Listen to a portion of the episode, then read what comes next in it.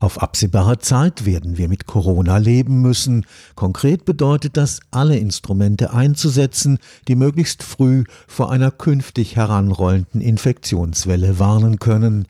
Ein Frühwarnsystem in den Kläranlagen könnte hier eine lohnende Investition sein. Wer infiziert ist, scheidet Viruspartikel mit dem Speichel und über den Darm aus. So gelangt beim Zähneputzen oder wenn man auf die Toilette geht, SARS-CoV-2 ins Abwasser, noch bevor die Betroffenen Symptome zeigen. Forschungen belegen, gut sieben Tage bevor die Infektionen den Gesundheitsämtern gemeldet werden, kann man durch eine Überwachung des Abwassers Alarm schlagen. Das Karlsruher Institut für Technologie koordiniert jetzt einen von der Europäischen Union geförderten Projektverbund, mit dem im Laufe dieses Jahres getestet wird, ob und wie ein bundesweites Abwassermonitoring möglich ist. Metropolen wie Amsterdam, Mailand, Barcelona und Berlin, aber auch kleinere Städte wie Karlsruhe suchen bereits in ihrem Abwasser nach Coronaviren. Mit dem EU-Projekt soll jetzt ein Standard für ein deutschlandweites Frühwarnsystem entwickelt werden. In diesen Projekten hat sich das herausgestellt, dass eine zweimalige Probenahme pro Woche ausreicht, um das Infektionsgeschehen in dem Einzugsgebiet abbilden zu können. Die Proben würden dann so erfolgen, dass man am besten eine 24-Stunden-Mischprobe nimmt. Ein Probenehmer nimmt kontinuierlich über einen Zeitraum von 24 Stunden Einzelproben. Diese werden zusammengemischt und am nächsten Morgen in das Labor versendet, wo dann die Analyse gemacht wird. Professor Harald Horn forscht in der Abteilung Wasserchemie und Wassertechnologie des Engler-Bunte-Instituts am KIT.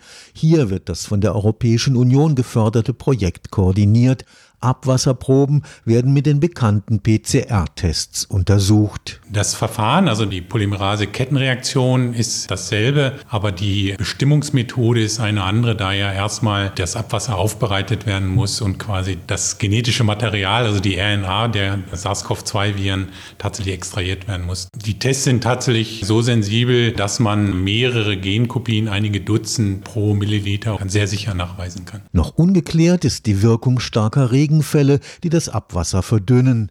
Nach den Erfahrungen in Berlin gelingt der Nachweis in der Regel ab einer Inzidenz von 50. Tatsächlich ist der Vorlauf der von den Daten aus dem Abwassermonitoring gegenüber den tatsächlichen Infektionszahlen bisher festgestellt wurde, in der Größenordnung von einer Woche. Man hat aber auch Standorte, wo es sogar bis zu 14 Tage war.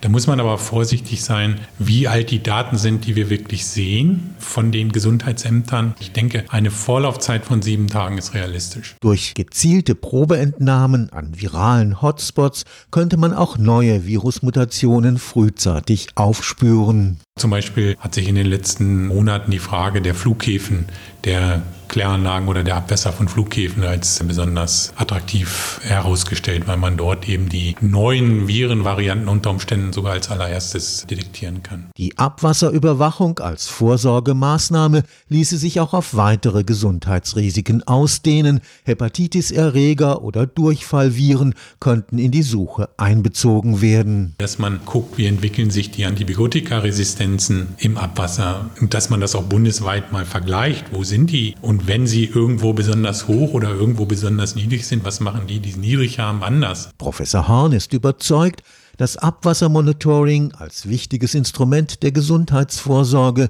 wird hierzulande nur dann allgemeine Zustimmung finden, wenn ein grundlegender Wechsel der Perspektive gelingt. Für einen Gesundheitsmenschen ist das wirklich schwierig.